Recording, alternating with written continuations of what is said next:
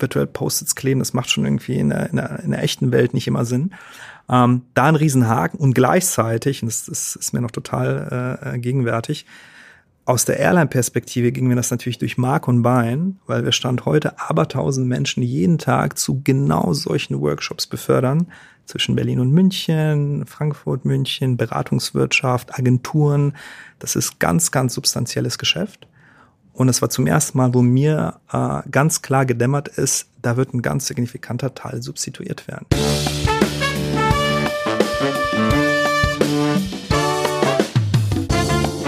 Das war Gleb Tritos und damit guten Abend und herzlich willkommen bei Was machen wir morgen? Wir sprechen hier mit Venture Capital Managern und Gründern darüber, wie sie mit ihren Technologien unsere Zukunft gestalten wollen. Welche Annahmen, Befürchtungen und Wünsche sie haben. Wir wollen verstehen, was das für Menschen sind, wie sie denken, wo sie herkommen und wie sie so drauf sind. Unser Gast heute ist Gleb Tritos. Mit Gleb wollten wir sprechen, weil er den Lufthansa Innovation Hub aufgezogen hat und dessen Geschäftsführer ist. Bei der Lufthansa, da fliegt ein metallener Koloss irgendwo durch die Wolken. Was genau will man da eigentlich digitalisieren? Und wenn, warum macht das da nicht die hauseigene IT-Abteilung? Ja, und gerade in diesen Zeiten war es spannend, mit Gleb über Zukunft zu sprechen. Gar nicht nur wegen Lufthansa, sondern auch, weil ich selbst merke, wie das Thema Reisen, vor allem Fernreisen und damit das Fliegen, in Corona-Zeiten zu einem richtigen Sehnsuchtsthema wird. Gut, aber bevor du zu sentimental wirst, Lass uns direkt reinspringen. Hier ist Gleptritus.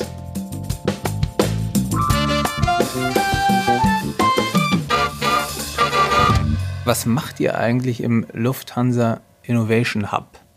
Und vielleicht vorab die Frage, ist Hub was anderes als Lab? Also ein Lab ist, ist zumindest so konnotiert bislang in diesem Ökosystem, dass es mehr aus so einem kommunikativen Sendungsbewusstsein besteht. Wir sind jetzt auch in Berlin, wir machen jetzt auch was mit Digitalisierung und Startups mit relativ wenig Substanz dahinter. Ähm, wir haben uns von vornherein versucht, da so ein bisschen entgegenzustellen, haben erstmal wenig ausgerufen, wenig Aspiration kommuniziert und gesagt, wir schließen uns irgendwie mal ein Jahr lang ein in Berlin und schauen, was ist eigentlich das passende Modell. Damals, 2014, war es total on vogue, als Konzern so ein Ding in Berlin auszurufen, XYZ Lab. Wie gesagt, irgendwas mit Startups war so ein bisschen das Mantra. Und wir haben damals, obwohl wir nach der Firmenchronik Lab, Hub, wie auch immer, Nummer 14 in Deutschland waren, schon relativ klar gesehen, dass es nicht funktioniert, aus verschiedensten Gründen. Ja, ein ganz wesentlicher Grund war die Tatsache, dass diese Einheiten nicht so angekommen sind im Ökosystem, nicht ernst genommen wurden. Und so haben wir dann in dem Ökosystem meinst du äh, Technologie und Startups, okay. genau, ja. Technologie und Startup-Ökosystem. Und so haben wir dann, wie gesagt, äh, äh, ausgerufen, erstmal ein Jahr lang iterativ frei schwimmen zu wollen, zu schauen, was ist denn das passende Modell für die Lufthansa und was ist vor allem ein Modell, was wirklich nachhalten kann in diesem Ökosystem. Was wollen eigentlich die Reisemobilitätsgründer von einem Konzern wie der Lufthansa? Und es waren am Ende gänzlich gegenläufige Ergebnisse ähm, zur Anfangshypothese. Das war sicherlich nicht die klassische Acceleration, also irgendwelche Klassen, wo man standardisierte Programme abgefahren hat. Das war auch nicht der klassische Corporate Venture Capitalist. Das war, so blöd das klingt, irgendwas dazwischen. Und das haben wir dann mit den Jahren immer weiter verfeinert, immer validiert mit dem Ergebnis eines ziemlich breit aufgestellten Bauchladens mittlerweile, der von Partnerschaften über strategische Investments bis hin zu Company Building, Transformation und auch äh, Market Research, ganz wichtig, so ziemlich alles macht in der äh, Klaviatur der digitalen Transformation. Das ist mir so kein zweites Mal bislang untergekommen in dieser Lab-Landschaft und dementsprechend äh, beanspruchen wir für uns ein sehr besonderes, gänzlich eigenes Modell zu sein und eben nicht das uh, Corporate Innovation Lab uh, äh, XYZ. Vielleicht können wir das noch so ein bisschen, weil in dieser Historie ja scheinbar viel drinsteckt, dass ihr erstmal so eine Art eigenes Sense-Making gemacht hat. Was sollen wir eigentlich tun, dass wir da vielleicht ein bisschen chronologisch durchgehen? Seit wann bist du denn da? Seit Tag 1, seit mhm. September 2014. Okay, das heißt, du hast die komplette Geschichte quasi mitgemacht mit ein Jahr, wir schließen uns ein und überlegen, was wir tun wollen. Korrekt. Okay. Und jetzt, also das große Problem, was ich sehe bei, bei bei so klassischen Labs, gab es ja letztes Jahr eine ganz spannende Capgemini-Studie, die irgendwie gesagt hat, neun von zehn werden wieder geschlossen, mhm. ist, wenn ich das irgendwie in relativ viel beschäftigt mit größeren Organisationen und deren Versuch der digitalen Transformation, ist, dass die Labs die Möglichkeit haben, sich irgendwo zu entfalten, Verbindungen herzustellen und dann ein Problem haben, dass sie nichts adressieren, was sie an das Kerngeschäft ihrer Organisation gebunden kriegen. Das heißt, die haben dann irgendwas, sagen, das könnte man doch mal, haben am Anfang viel Management Attention, weil man ja dieses Ding aufmacht, haben danach aber nicht mehr darunter irgendwo, wo sie das wirklich hinhängen können. Und dann mhm. fragen nach ein paar Jahren die Leute, warum genau betreiben wir eigentlich dieses Lab? Und irgendwann ändert sich bisschen der Wind in der Führung und dann sagt man, ja, vielleicht ändern wir das doch, machen wir das doch, kriegen wir weniger Aufmerksamkeit. Und das sehe ich so als eines der Kernprobleme neben wahrscheinlich dem, was du beschrieben hast, dass die eine Schwierigkeit haben, ein Standing in der Community herzustellen. Und diesem intern, das würde mich vor allem interessieren, wie ihr wie ihr das schafft oder wie ihr da anders aufgestellt seid, was diese Aufmerksamkeit oder diese Verknüpfung an, an das Kerngeschäft der Lufthansa hinkriegt. Mhm. Mhm. Das war natürlich äh, ein Heranwachsen über Jahre. Das war ein Prozess und der Prozess ist auch noch nicht abgeschlossen. Äh, wir haben wahrscheinlich 2014 mm, erstmal einen ähnlichen Absprungpunkt gehabt, äh, wie du ihn jetzt gerade beschrieben mhm. hast. Ja, das war auch eher aus so einer reaktiven Position heraus. Wir müssen jetzt da auch was machen. Wir müssen jetzt auch in Berlin was machen. Äh, Gott sei Dank mit der Auffassungsgabe zu sagen, was wir machen, das explorieren wir mal. Ja, und das ist so der erste wichtige Punkt. Ich würde dieser Studie widersprechen in der Feststellung, ähm, dass diese Labs sich da irgendwie mal frei entfalten können. Meistens sind die Konzerne schon in ihrer klassischen Implementierungsdenke mit so, mit so einer ganz klaren Vorstellung äh, in Berlin aufgeschlagen und die musste funktionieren. Äh, diese äh, Vorstellung war meistens komplett am Markt vorbeigeschossen in den ersten Jahren. Denn äh, es mag die Lufthansa, auch ein BMW und Henkel nicht gerne hören. Das Ökosystem damals für heute hat nicht auf sie gewartet, ja, auf die Halsbringer, auf die großen Konzerne, die jetzt die großen Tore zur jeweiligen Branche eröffnen. Ganz im Gegenteil. Äh, da gab da gab's und, und gibt's sowas wie ein Corporate Dogma, ähm, was ähm, ähm, es eher abträglich gemacht hat, als Konzern an die Tür dieser Startups äh, anzuklopfen. So und das war eigentlich schon der der der Kardinalsfehler damals, mit diesem übertriebenen Selbstbewusstsein, mit dieser Implementierungsdenke in Berlin aufzuschlagen und zu denken, dass das, was dann dabei rumkommt, irgendwie anschlussfähig sein kann ähm, mhm. an die Kerngeschäftsrealität. Das ist der erste Punkt.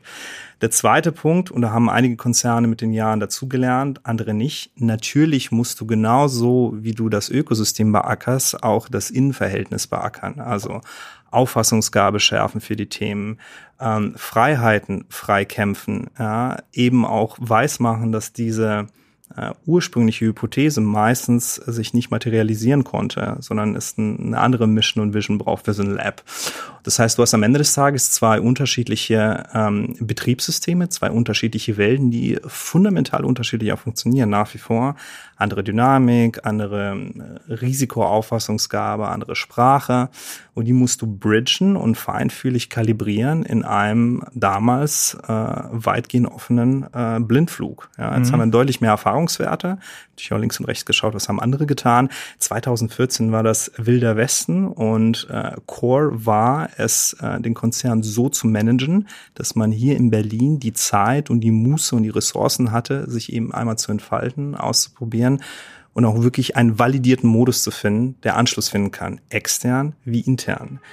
Die Vorstellung, dass sowas von einem Tag auf den anderen funktionieren kann, zwischen diesen zwei unterschiedlichen Welten war äh, vermessen, wäre auch heute noch 2020 absolut vermessen. Gibt es da vielleicht ähm um das ein bisschen anschaulicher zu machen, äh, gibt es da mal so ein paar von diesen ersten Erfahrungen, wo du gemerkt hast, so ist es noch nicht im richtigen Modus? Absolut. Ähm, so in den ersten sechs Monaten war der Anspruch ganz klar.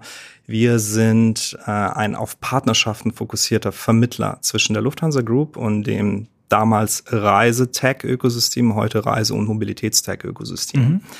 Ähm, unsere Hypothese, unsere, das heißt im Innovation Hub in Berlin, war, ähm, keiner will so recht mit der Lufthansa sprechen in diesem schon damals recht heißen Ökosystem. Also wenn wir irgendwie bei Uber oder Airbnb anklopfen, die haben jetzt auch nicht unbedingt auf die Lufthansa gewartet. Ähm, gleichzeitig haben wir dann erwartet, dass wenn wir denn da kommerziell trächtige Deals anzuschleppen vermögen, werden sie super schnell Anschluss finden an der Lufthansa, schnell implementierbar sein und so weiter. Äh, wie so oft hat sich das dann komplett umgekehrt dargestellt. Nach äh, sechs Monaten haben wir uns da die blauen Augen geholt. Äh, im Ergebnis die Strahlkraft der Lufthansa global im Technologieökosystem haben wir total unterschätzt. Ja, also von den eben genannten Ubers und Airbnbs dieser Welt bis hin zu unbekannten, aber dynamischen Early-Stage-Startups hatte so ziemlich jeder Bock, zumindest mit der Lufthansa mal zu sprechen und zu schauen, was haben die denn da? Ähm, Aviation ist ja schon eine sehr proprietäre Industrie, da gibt's wenige andere Spieler nach wie vor, die da irgendwie alternativ äh, dastehen würden. Ähm, dementsprechend mit uns sprechen und sondieren wollte jeder. Ja, und wir haben relativ schnell mit den Gründern von Airbnb gesprochen, mit dem Top-Management von Uber. Jeder hatte sofort eine Lufthansa-Story parat. Jeder konnte irgendwie zu der Marke relaten, German Engineering. Also das war total über Erwartung. Und was wir massiv unterschätzt haben, ist die mangelnde Anschlussfähigkeit dann im Kerngeschäft. Ja, mhm. weil wir dachten, wir kommen da mit etwas an und da steht am Ende 12 Prozent Affiliate-Provision unterm Strich. Das ist ziemlich viel für die äh, Margen unträchtige äh, Luftfahrt. Äh, das wird dann schon klappen. Das war natürlich nicht so, weil die jeweiligen Asset-Owner, zum Beispiel die Menschen, die für die Lufthansa.com oder die Lufthansa-App zuständig waren, haben völlig zu Recht gefragt, wer seid ihr eigentlich? Was wollt ihr? Und ihr seid jetzt der Hub? Oder? Wir sind der okay. Hub, der Lufthansa Innovation Hub, ja, in einem 130.000 äh, Mann starken Konzern. Die haben natürlich ihre eigene Agenda gehabt, ihre eigenen Jahresziele, ihre eigenen Ressourcen-Constraints und dann ist dann Stand 2014 Jugendvorstand reingegrätscht und hat gesagt, äh, lieber Herr Schmitz, implementiert jetzt bitte Airbnb in die Buchungsstrecke. Auch wenn das alles wirtschaftlich total Sinn gemacht hat, äh, ist es da natürlich spätestens vom Loch verreckt. Ja, dann kam der Konzern in seiner ganzen Schönheit. Das müssen wir nochmal irgendwie mit Legal checken. Ist es auch compliant? Äh, IT-Ressourcen haben wir erst nächstes Jahr. Mhm. Das ist alles kein inhärentes Lufthansa-Problem. Das wirst du damals wie heute in jedem größeren Konzern vorgefunden haben. Und so haben wir letztendlich äh, relativ schnell für uns validiert, Partnerschaften, vor allem proaktiv reingepushte Partnerschaften, machen überhaupt keinen Sinn und haben dann ruckartig umgeschaltet auf letztendlich eine, eine reaktive Partnerschafts-Scouting-Tätigkeit. Äh, das mhm. heißt. Und äh, also proaktive, nur dass du das bisschen klar proaktive Partnerschaften meint, damit meinst du, dass ihr als Hub in die Lufthansa, den Konzern reingegangen seid und habt gesagt, hier hätten wir jemanden, wer will mit dem. Ganz das genau. hat nicht funktioniert. Das wir als okay. Trüffelschwein letztendlich im Ökosystem mhm. rumgelaufen sind und einfach trächtige Deals geholt mhm. haben. Ähm, das haben wir komplett gedreht und haben fortan ähm, Lauscher aufgesperrt und vor allem darauf geachtet, wo hat denn die Lufthansa gerade wirklich Schmerz? Was hält sie nachts wach und wo mhm. können vielleicht bestehende Digitallösungen draußen äh, da lindern und vor allem auch irgendwie eine kommerzielle Kraft entfalten. Das hat deutlich besser funktioniert am Ende des Hast Tages. Hast du da ein plakatives Beispiel, dass man sich vorstellen kann, was so ein, also was vielleicht eine, was ein bisschen zurückliegt oder so, wo man sagt, hier, das war so ein Painpoint und da haben wir irgendwie ein Matchmaking gefunden. Mhm. Ähm, ein Painpoint war damals die Kompensation bei sogenannten Irregularities. Ja, also wenn ein Flug zu spät ist oder mhm. im damaligen Case ganz konkret, wenn dein Gepäck verloren geht oder kaputt ankommt. Da hat die Lufthansa wie jede andere Airline auch ein recht komplexes äh, System dahinter. Es ist proprietär, es ist ein eigener Prozess, es kostet viel Geld. Äh, es ist selten zufriedenstellend, der Kunde muss lange warten und so weiter und so fort. Und damals war die Aufgabe auf dem Tisch, das neu zu denken, neu zu entwickeln. Lufthansa, wie jeder andere Großkonzern, erstmal ganz stark auf den Trichter, wir bauen das selber, haben wir ja letztes mhm. Mal auch schon gemacht. Und wir haben dann relativ schnell Startups äh, ähm, zeigen können, die solche Kompensationslösungen nicht unbedingt für die Luftfahrt, aber einfach für andere Use Cases äh, längst äh, gebaut hatten, sehr kundenorientiert gebaut haben. Die haben wunderbar funktioniert. Die waren digital first und eben nicht Formular first wie in der alten Luftfahrtwelt.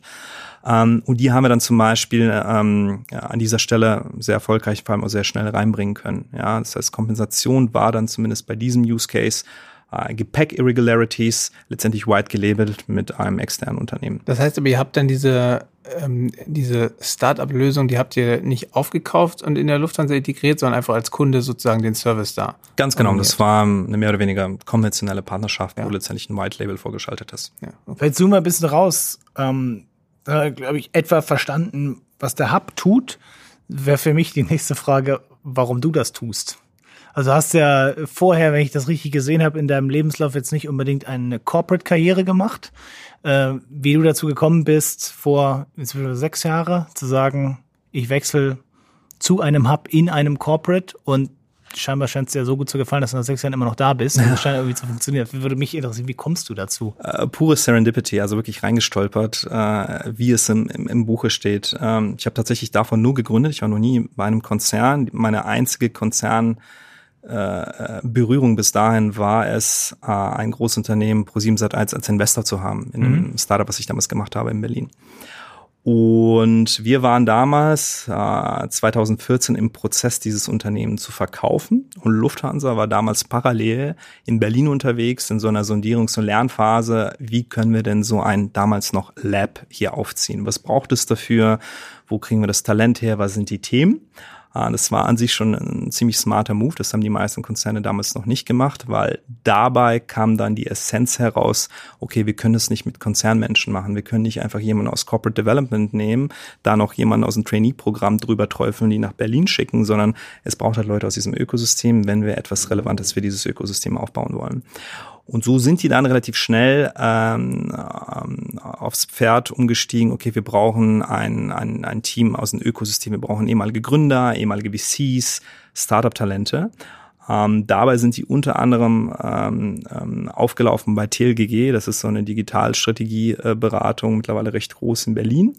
Und haben die gefragt, kennt ihr nicht Gründer, die uns beratend mal so ein Ding durchdenken könnten? Und der CEO von TLGG, Christoph Bornschein, der sitzt auch heute bei uns im Advisory Board, hat dann äh, relativ schnell gesagt, ja, äh, hier zwei Stockwerke über uns ist ein Startup, die verkaufen den Laden gerade, äh, klopft da doch mal an. So, und der damalige Assistent des CEOs, des heutigen CEOs, ähm, hat dann einfach kalt kontaktiert und gefragt, hey, wir machen das, ähm, hast du nicht Lust, uns so ein bisschen zu beraten, drei, vier Monate lang, damit wir das möglichst nach Marktgegebenheiten durchdenken konzipieren.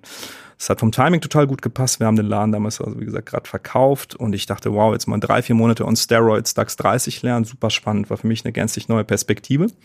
Äh, ich habe eine extrem ausgeprägte Reiseaffinität schon damals gehabt, auch äh, eine extrem ausgeprägte Lufthansa-Affinität. Deswegen sofort klares Ja mit einem Commitment. Das war August, das bis Dezember 2014 zu machen. Hm. Und dann bin ich im positiven Sinne hängen geblieben, bis heute. Hast quasi erstmal skizziert, wen man alles bräuchte und dann hast du gesagt, und diese Position kann ich vielleicht sogar selber machen. Ich glaube, das war schon gesetzt am Ende des Tages. Die wollten da so einen Leitwolf aus diesem Ökosystem mhm. haben, möglichst ein, äh, äh, wie man so gerne sagt in Berlin, Serial Entrepreneur, äh, der so ein bisschen die gesamte Wertschöpfung beim Aufbauen von digitalen Businesses mal äh, kennengelernt hat. Und deswegen war das ein Stück weit gesetzt. Was spannend war, die haben von vornherein in so einer Art ähm, ja, Doppelspitze gedacht. Es gab einen Außenminister, das war meine Wenigkeit, also hauptsächlich dafür verantwortlich, die Marktgegebenheiten zu spiegeln. Und es gab einen Innenminister, das war wie gesagt der damalige Assistent des CEOs.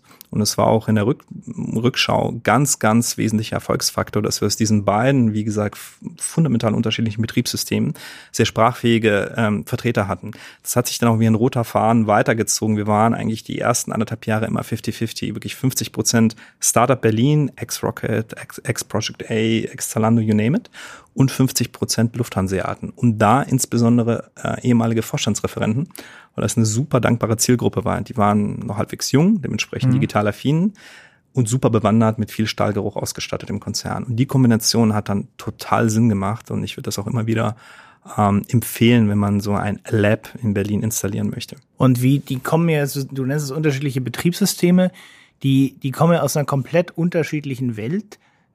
Was war da deine Erfahrung, wie die eine gemeinsame Sprache gefunden haben?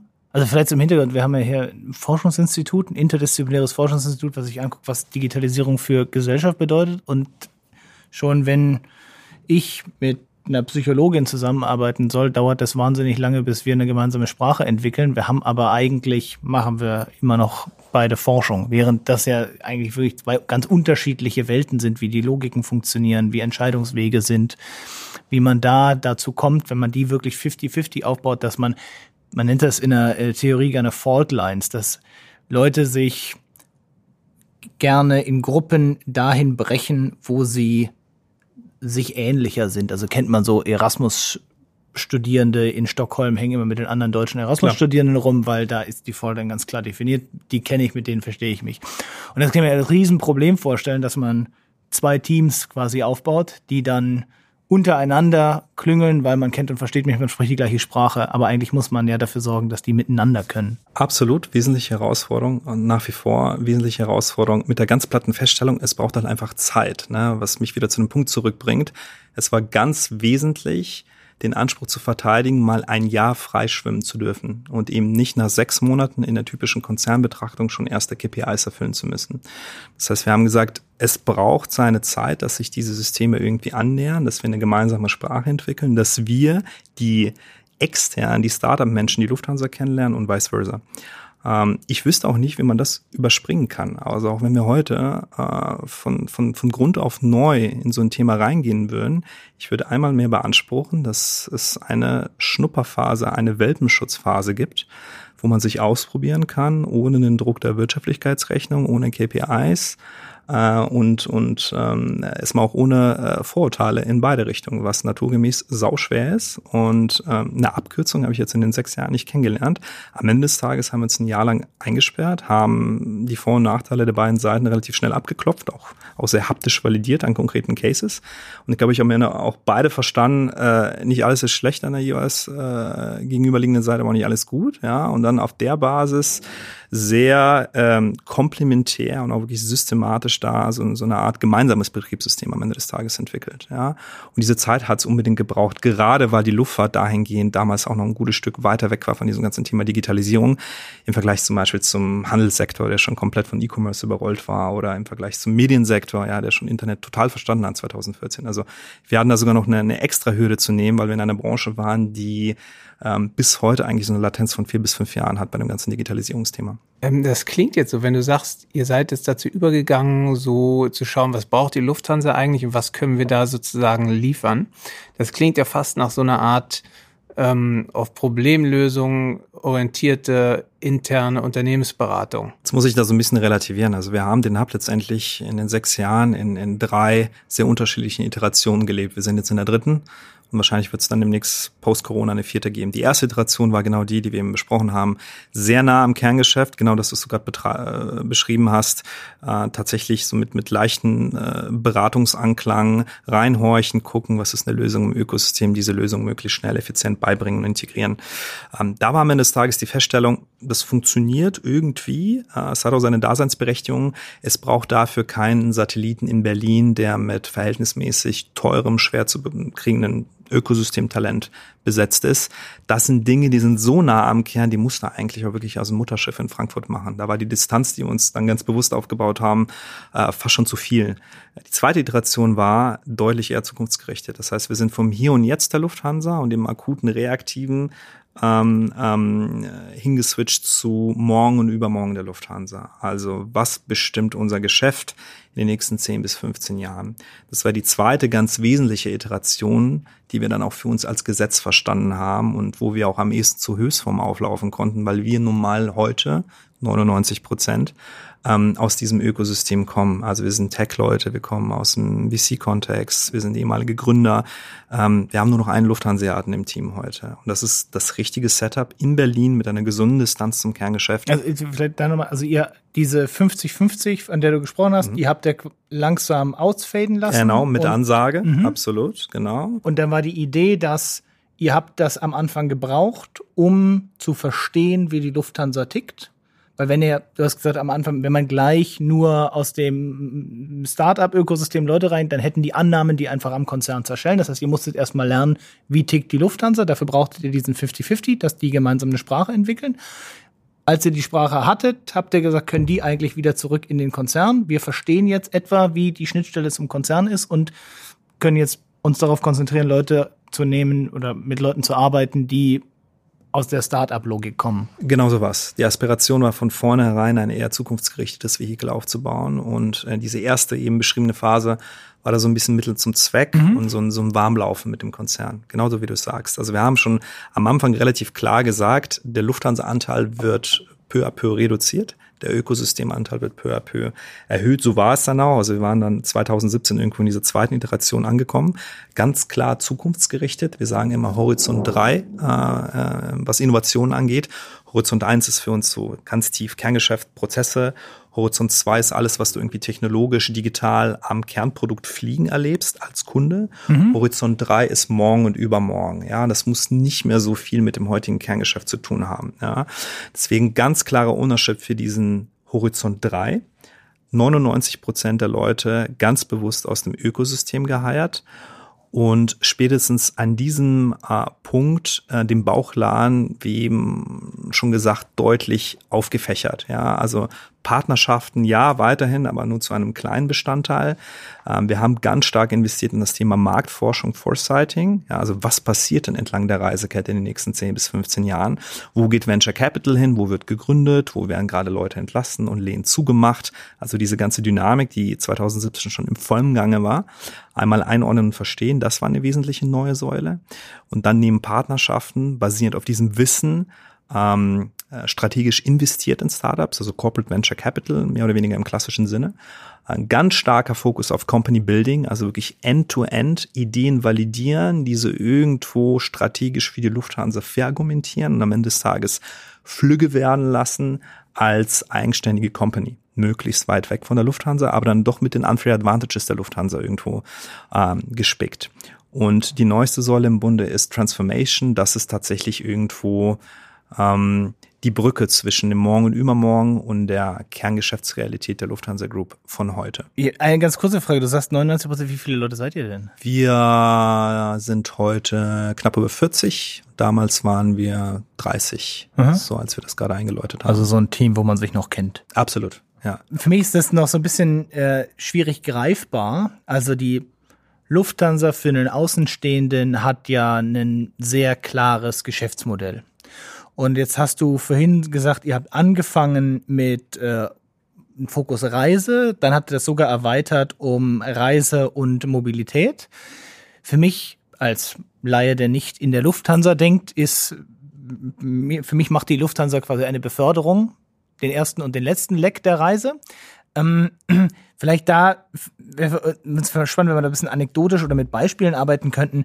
Dann ist es noch Horizont 3 was sind denn so Firmen, die da für euch interessant sind, wo er sagt, das hat irgendwo etwas mit Lufthansa zu tun, aber ist weit genug weg, dass man sagt, man muss das in eine eigene Firma packen. Mhm. Kann ja genauso gut sagen, wir machen dazu eine Business Unit auf, das ist ein zukünftiger Teil des Unternehmens. Mhm. Also wo man da diese quasi diese Entscheidung trifft, ist das das, ist das das. Ja, einmal aus der Vogelperspektive drauf geschaut. Also grundsätzlich ist da erstmal alles relevant, was den Footprint der Lufthansa entlang dieser gesamten Reisekette sukzessive erweitert. Ja, die Reisekette ist Fortbewegung von A nach B. Mhm. Du verlässt äh, irgendwie äh, dein Haus, ja, äh, nimmst einen Bus zum Flughafen, fliegst und so weiter, kommst irgendwo an und dann wieder zurück. Das ist einmal die gesamte Reisekette. Wir sind in dieser Reisekette recht exponiert, irgendwo in der Mitte, äh, gleichzeitig recht anonym, wie du schon richtig sagst. Und äh, was die Touchpoints angeht, auch nicht wirklich ausgeprägt. Der Durchschnittsdeutsche fliegt 1,5 Mal im Jahr. Den sehen wir gar nicht so oft. Ja, Die Nutzungsfrequenz beim Carsharing, beim öffentlichen Nahverkehr, bei der Bahn und so weiter deutlich höher. Dementsprechend natürlich auch deutlich mehr Magie da kommerziell was ähm, zu machen. So, das heißt, wir schauen also bei allem, was wir tun, in allen Säulen, die ich eben äh, angerissen habe, erweitert das die Coverage der Lufthansa entlang dieser gesamten Reisekette. Und um da ganz konkret zu werden, das müssen im ersten Schritt gar nicht so die, die äh, äh hyper zukunftsgewandten Themen sein wie Airtaxi oder sowas, sondern, Stichwort Anekdote, ähm, ähm, äh, allein mit der Beförderung des Passagiers vom Zielflughafen zu seinem jeweiligen Endreiseort, ja, das Hotel, irgendwie das Büro in der Zielstadt, äh, ist in der Regel deutlich margenträchtiger als das Fliegen. Das heißt, wenn wir es hinkriegen, kontextabhängig, ähm, individualisiert, dem Kunden, den wir nach München bringen, ganz simpel einfach nur ein Sixth-Mietwagen, ein Carsharing, eine S-Bahn-Fahrt vielleicht auch äh, perspektivisch äh, mit zu verkaufen, verdienen wir oft damit mehr Geld ähm, als mit der Durchführung des Flugs beispielsweise von Berlin nach München. Und das ist ein super Absprungpunkt, weil erstmal so ziemlich alles relevant ist. Ja. Mhm. Ich, hatte, ich hatte einen Vortrag in München oder ein bisschen außerhalb von München und habe für die Taxifahrt doppelt so viel gezahlt wie für den Flug. Genau, 65 Euro, äh, Münchner Flughafen Innenstadt, ähm, so äh, 12 Prozent, 10 Prozent, ähm, äh, sagen wir mal, Provisionsspielraum, ähm, da bist du ganz schnell deutlich profitabler als der eigentliche Flug. So. Deswegen, äh, jetzt mal im ersten Schritt sprechen wir gar nicht so von, von, von total abwegigen Modellen. Da sind sehr naheliegende Geschichten, die einfach unseren Footprint aus dieser exponierten Lage in der Reisekette nach links und rechts ausweiten. Da fängst du ganz natürlich an am Flughafen, Weg, Flughafen, Zielort. Dann geht es im nächsten Schritt um, um äh, die Gemengelage, was mache ich denn am Zielort? Wo schlafe ich? Wo esse ich? Was unternehme ich? Ja, wenn ich jetzt irgendwie im Leisure-Kontext unterwegs bin. Da hast du nochmal ganz erhebliche Potenziale, die Stand jetzt in keinster Weise mit der Dienstleistung des Fliegens sprechen. Ja, das höchste der Gefühle in der Luftfahrt seit 20 Jahren ist, ich drehe dir ganz anonym einen Mietwagen an in der Buchungsstrecke, ein Hotel und vielleicht noch eine Reiseversicherung. Das sind so die drei Buckets. Mhm die sind äh, in keinster Weise abgestimmt an dein Profil. Ja, du kriegst als Businesskunde auch die Economy-Option der Mietwagen angedreht und vice versa. Und es lernt auch überhaupt nicht, Null. dass ich die letzten 20 Male schon keine Versicherung wollte. Ganz genau. So. Und dementsprechend ist der Absprungpunkt eigentlich ein ziemlich niedriger über relativ hemdsärmelige, ähm, naheliegende Partnerschaften, aber auch selbstgebaute Unternehmen sukzessive in diesem Radius immer weiter Richtung Innenstadt oder Richtung Endzielort zu gehen ähm, und dort einfach ja ganz klassisch äh, Zusatzprodukte anzubieten, die aber auch im nächsten Schritt individualisiert, kuratiert und auch kontextabhängig auszuspielen. Hm. Dabei habt ihr ja eigentlich über sowas wie Prämienprogramme und so weiter relativ viel Informationen über die Leute, die wahrscheinlich die meisten Flüge buchen. Korrekt. Das ist aber natürlich am Ende des Tages eine ziemlich illustre und kleine Zielgruppe. Über mhm. die meisten Kunden, und das ist kein Lufthansa-Problem, das ist ein Branchenproblem, wissen die Airlines so ziemlich nichts, weil die Daten letztendlich von den Intermediären, beispielsweise von den GDS-Systemen, das ist so der okay. Backbone, mhm. der Vertriebsbackbone der Branche, ähm, äh, ähm, weitergegeben werden oder nicht. Ja. Dementsprechend von den illustren Vielfliegern wissen wir so ziemlich alles. Äh, Wenn es da schon Richtung Gelegenheitsflieger geht, hört schon auf. Da wissen wir nicht genau, wann bist du das letzte Mal mit uns geflogen. Äh, und auch im Jahr 2020 kann eine Airline sowas wie Customer Lifetime Value zum Beispiel, also wie viel verdiene ich mit einem Kunden über die gesamte Lebenszeit mit uns gemeinsam, keine Auskunft geben. Das ist ganz erstaunlich, dass es noch E-Commerce-Businesses gibt oder Dienstleistungen, die online vertrieben werden, wo man keine Aussage über den Customer Lifetime Value treffen kann. Ähm, lange Rede, die Informationslage, die Datenlage ist unterm Strich ziemlich bescheiden. Und die bleibt auch bescheiden oder die die bleibt bescheiden, wenn man nicht äh, äh, entgegenwirkt und zum Beispiel Companies baut, die versuchen, da die Klammer drum zu setzen. Das ist zum Beispiel ein ganz konkretes, greifbares Beispiel, auch bis dato unsere größte Ausgründung. Äh, wir versuchen so ein bisschen das Betriebssystem für die gesamte Reisekette zu bauen. Äh, was heißt das? Stand heute hast du diese ganzen isolierten Buckets, wie eben angeschnitten. Mhm. Öffentlicher Nahverkehr, Fliegen, Zugfahren, Mietwagen und so weiter. Die sprechen alle nicht miteinander. Fünf Prozent der Airlines haben überhaupt eine API, also eine skalierbare, mhm. standardisierte, standardisierte Art und Weise, mit den ähm, Ökosystemteilnehmern da draußen zu sprechen. Ähm, so, und, und diese Isolierung gilt es sukzessive aufzuheben, um überhaupt in die Bredouille zu kommen, irgendwelche Daten einzusammeln. Und zwar ganzheitlich. Nicht nur im Bucket fliegen, sondern auch gerne in der Verbindung fliegen, äh, zum Zielort fahren, am Zielort etwas konsumieren. Und da bauen wir, das, das ist recht erklärungsbedürftig, aber ganz vereinfacht runtergebrochen, einmal so die Steckerleiste für die gesamte Reisekette wo alle Buckets, ja, Train, Flight, Mietwagen, miteinander sprechen, sofern sie natürlich auf diesem Betriebssystem aufbauen. Mhm. Und da versuchen wir, die eigenen Services onzuboarden, also Lufthansa Group Airlines zum Beispiel, aber auch im nächsten Schritt große Partner wie Flixbus oder äh, MyTaxi, FreeNow und so weiter. Was wäre jetzt bei diesen ganzen Ideen ähm, sozusagen der große Vorteil für den Kunden. Ganz wesentlicher Mehrwert ist Nahtlosigkeit und, und ja, eine zusammenhängende Reiseerfahrung am Ende des Tages. Also die Seamless Journey, die predigt jeder in der Reiseindustrie schon seit vielen Jahren. De facto äh, sind wir weiter davon entfernt als jemals zuvor. Wieso? Weil diese Reisekette äh, in den letzten Jahren eine erhebliche Fragmentierung erfahren hat. Ja, wir haben immer mehr ähm, Möglichkeiten von A nach B zu kommen. Da, wo wir früher nur ein Taxi hatten, Zugfahren, Fliegen, hast du heute Ride-Hailing, Ride-Pooling, Carsharing, jetzt hast du die Micro-Mobility-Welle und so weiter. Das ist immer mehr Optionen und dann auch sehr oft lokale Optionen. Das, was ich hier in Berlin habe, habe ich nicht in Madrid. Dementsprechend immer mehr Reizüberflutung in Richtung Endkunde. Und auch wenn er noch so durchdigitalisiert ist, mittlerweile noch digital konditioniert, braucht er mehr denn je Kuration und Kontextabhängigkeit. Und indem wir da endlich mal so eine Steckerleiste drunter fassen, dann haben wir zum ersten Mal äh, die ähm, zusammenhängende technologische Grundlage, das, äh, wie eben beschrieben, nahtlos und auch wirklich zusammenhängend äh, abzubilden. Das heißt äh, ganz konkret, ähm, wenn der Flieger mal verspätet sein sollte, wären wir in der Lage, deinen vorbestellten Taxi-Pickup proaktiv zu informieren, dass du 20 Minuten später rauskommst. Und wenn wir wissen, dass du gerne irgendwie normalerweise in Fünf-Sterne-Hotels schläfst auf Dienstreisen, dann werden wir im nächsten Schritt ausschließlich Fünf-Sterne-Hotels empfehlen in der Buchungsstrecke und so weiter. Ja? Also Nahtlosigkeit und vor allem eine Individualisierung und eine Kuratierung des Angebots sind die ganz, ganz wesentlichen Mehrwerte, die Stand heute technologisch in keinster Weise abbildbar wären. Wo mir das immer auffällt, ist, wenn ich, ich bin ja relativ Airline-agnostisch. In der Regel will ich irgendwo hin und dann gucke ich, was ich, Google Flights oder sonst wie, wie komme ich da hin und dann buche ich das. Und jedes Mal brauche ich eine andere App, um mit dieser Airline dann wieder in der Lage zu sein. Und oft sind es Airlines, keine Ahnung, ich bin, irgendeinem Grund bin ich in Wien, dann ist es mit Austrian Austrian oder äh, Niki oder sonst wie so hier. Und dann brauche ich wieder eine App, für ein Ticket und bin dann wieder beschäftigt, eine App zu installieren, um ein einzelnes Ticket auf mein Handy zu kriegen. Und ich mich jedes Mal frage, warum das, also was, was man davon hat, dass jeder da eine Einzellösung präsentiert. Case in point, absolut. Äh, der Durchschnittsdeutsche nutzt fünf Apps einmal im Monat, ja, äh, von insgesamt, glaube ich, 46, die er da normalerweise im Smartphone installiert hat. Wir haben eine massive Reizüberflutung. Und allein wenn du so deine Micromobility und, und innerstädtische Mobility mal in Apps auffächerst, habe ich so ziemlich schnell bei 15, 16, 17 Apps mittlerweile. Das ist ein Trend, der selbst einen durchdigitalisierten Millennial mittlerweile komplett den Kopf stößt. Ja, und also selbst wenn man es hinkriegt, einfach genervt davon ist, dass Dinge total anders gelöst sind jetzt in einer anderen App. Das heißt, wenn ich dann irgendwie mit einer anderen Fluglinie muss ich wieder rauskriegen, ah, was genau wollen die jetzt wieder von mir, was ich eingebe? Absolut. Was war mein Lieblingsbeispiel? Ich weiß nicht, mit wem ich geflogen bin, aber ich konnte mir die, den Termin von meinem Flug exportieren in meinen mhm. Kalender. Bin dann einen Tag vorher, sehe ich, ah, nächsten Tag muss ich fliegen, werde ich mal einchecken.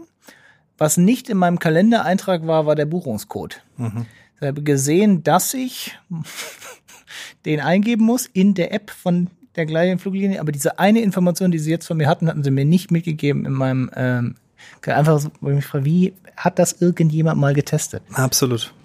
Absolut. Und da gibt es viele weitere Beispiele. Also diese extreme Fragmentierung, diese mangelnde Kundenfokussierung ähm, ist eigentlich äh, der rote Faden bei der Digitalisierung der Reiseindustrie die längste Zeit und dementsprechend also ein Riesenpotenzial für eben solche Lösungen wie diese Steckerleiste, die wir Yilu nennen. Und ähm, ich muss sagen, als ich oder wir am Anfang so ein bisschen überlegt haben, ähm, Lufthansa und ähm, Digitalisierung, Innovation, so der, ähm, der Punkt, der uns so ein bisschen gereizt hat, war immer die Vorstellung, ja, da fliegen eben diese riesigen Maschinen von A nach B. Was kann man da jetzt anders machen? Jetzt habe ich verstanden, man kann sozusagen verschiedene Produkte darum herum mhm. Und man kann damit auch tatsächlich Mehrwert für den Kunden schaffen, äh, sozusagen verstanden. Jetzt fragt mich, ich mich aber immer noch, kann man auch oder macht ihr das sozusagen Innovation an der Hardware irgendwie machen? Also beim Flugzeug fällt mir so sofort ein irgendwie Leichtbau ähm, oder Treibstoff? Hardware äh, wenig bis gar nicht die längste Zeit. Ein Grund dafür, dass, dass wir die Lufthansa Technik haben, ist der weltweit größte Warter äh, von, von Flugzeugen. Die haben eine ziemlich ausgeprägte R&D und Innovationsabteilung, die das sehr, sehr gut kann, sehr viel besser kann als wir. Ja, wir haben von vornherein gesagt, wir sind eher so auf dem Software-Layer unterwegs und haben da die längste Zeit zumindest einen Bogen drum gemacht. Eine Ausnahme seit letzten Jahren, auch ein Fokusfeld für uns, ist ähm, die Förderung von alternativen Treibstoff, SAF. Sustainable Aviation Fuel ist das Stichwort. Das ist CO2-neutraler äh, Treibstoff äh, für Flugzeuge, noch ein absolutes Nischenthema.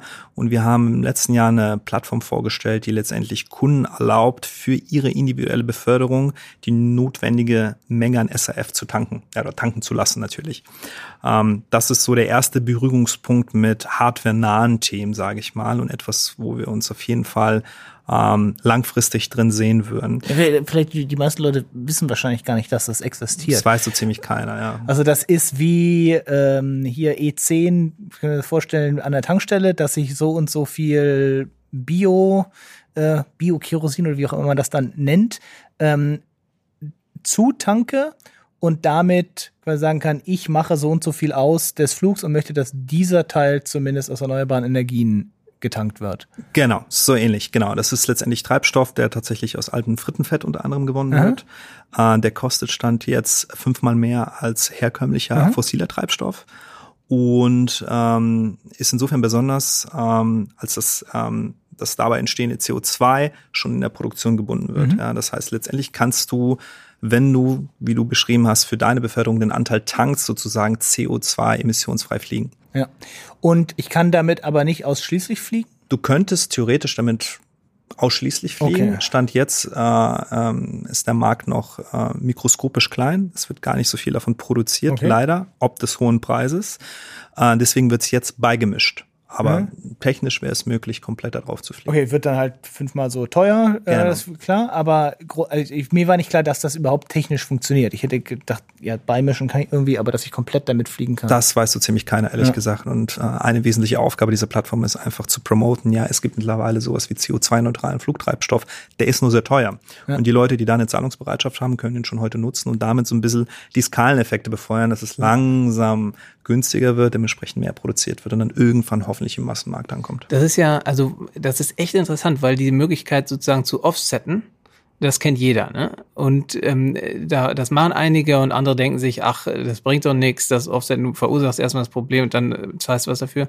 Das ist ja eigentlich die viel bessere Lösung, von vornherein zu sagen, ich offset hier nichts, ich verhindere von vornherein, Ganz dass genau. das Kerosin verbrannt wird. Das ist der Pitch. Offsetting ist immer Rückschau, Rückspiegel, äh, der Schaden ist schon entstanden und was immer so ein bisschen unter den Teppich gekehrt wird, Offsetting ist immer langfristig gerechnet. Das heißt, wenn ich einen Baum in Nicaragua pflanze, ist ähm, ähm, das Offsetting über 20 Jahre am Ende des Tages äh, berechnet. Es dauert ewig, bis, bis diese kleine CO2-Emission von mir selber dann auch wirklich offgesettet ist. Äh, SAF, wie du sagst, ähm, äh, lässt es gar nicht so weit dazu kommen. Es CO2, also die CO2-Emission entsteht erst gar nicht. Ähm, und das ist ganz klar der Pitch, den wir da machen. Das Problem ist, es ist nach wie vor eine sehr kleine Community. Es gibt nur sehr, sehr wenige Hersteller weltweit. Die können das auch noch nicht wirklich skalierbar äh, mhm. darstellen. Das ist für die immer so ein Experimentalfeld nebenher, weil die längste Zeit keine Nachfrage da war. Und jetzt äh, die Nachfrage, oder sagen wir so, pre-Covid war die Nachfrage auf dem aufsteigenden Ast und ähm, die Pläne dementsprechend auch äh, ähm, ähm ja, sehr weitreichend bis hin zu, dass wir in einer Art Allianz auch die Förderung ähm, des Baus solcher, solcher Anlagen unterstützen äh, und so weiter. Und dann kam Corona und äh, mhm. damit war das Thema erstmal aus dem Public Narrative weg, natürlich nur für den Moment.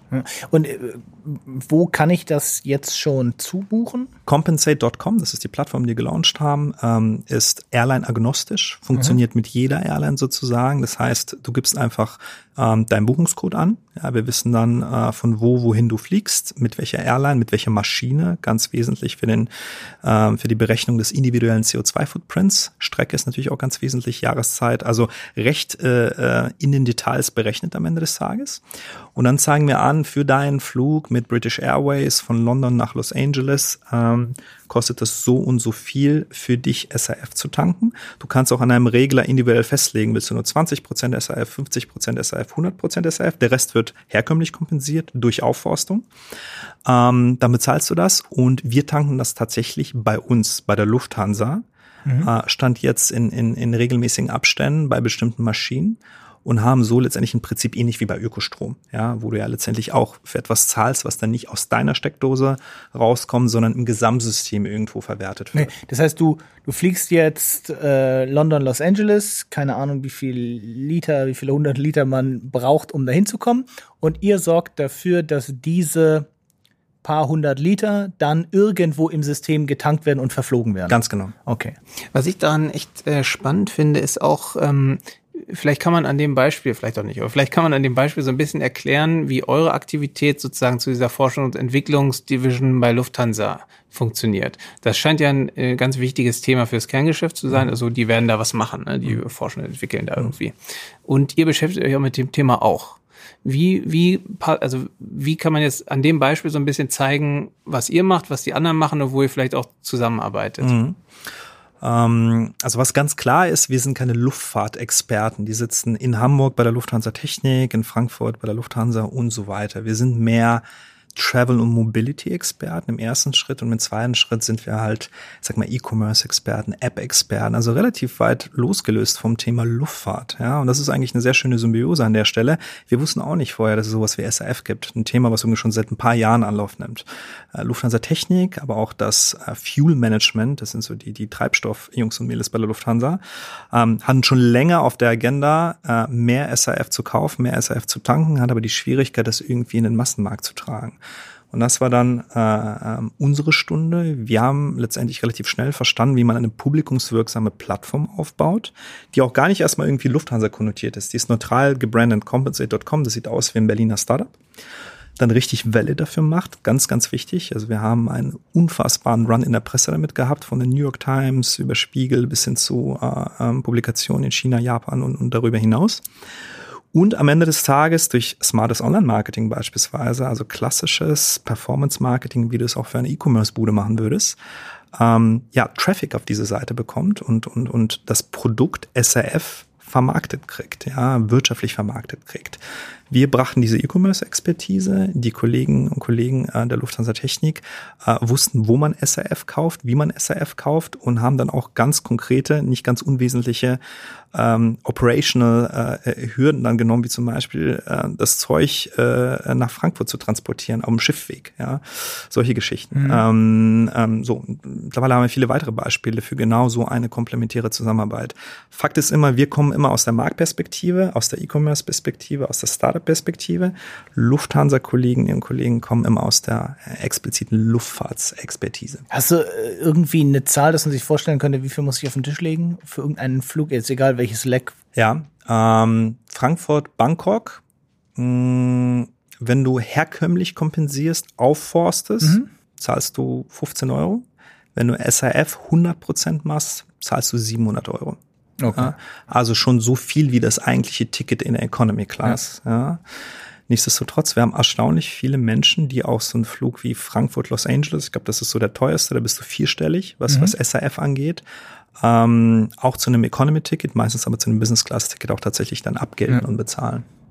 Ja, ich kenne das viel, ähm, also jetzt auch so aus dem letzten Jahr, äh, wie nanntest du es, Prä-Covid, äh, wo das in also viele Organisationen ganz klare Nachhaltigkeitsvereinbarungen hatten, beispielsweise, dass eben Strecken innerhalb von Europa müssen mit dem Zug gefahren werden und dürfen nicht geflogen werden und so weiter. Und da ich mir vorstellen kann, dass das einfach dann eine Regel ist, dass ich das halt machen muss, wenn ich fliege.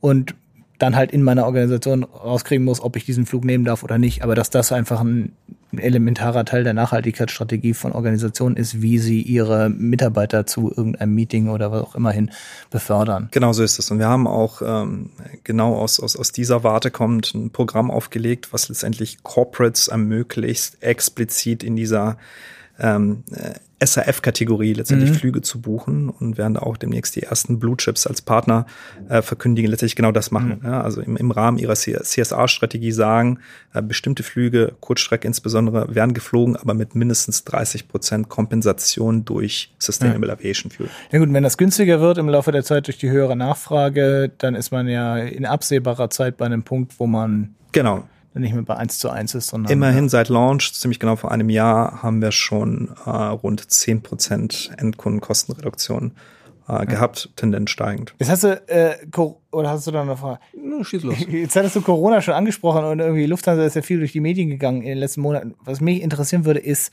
wie sich eure Tätigkeit irgendwie verändert hat in, ja, seit Corona ja niemand damit gerechnet. Ihr habt ja viele langfristige Projekte, aber trotzdem wird sich wahrscheinlich irgendwie euer Arbeitsalltag auch ganz drastisch verändert haben. Absolut. Äh, so drastisch wie noch nie zuvor in den, in den sechs Jahren unseres Bestehens. Jetzt sind wir bei der dritten Iteration mhm. des Innovation Hubs. Wie gesagt, die zweite war vorwärtsgewandt, morgen, übermorgen, Dieses, Horizont äh, 10 bis 15 3. Jahre, Horizont 3, ganz genau.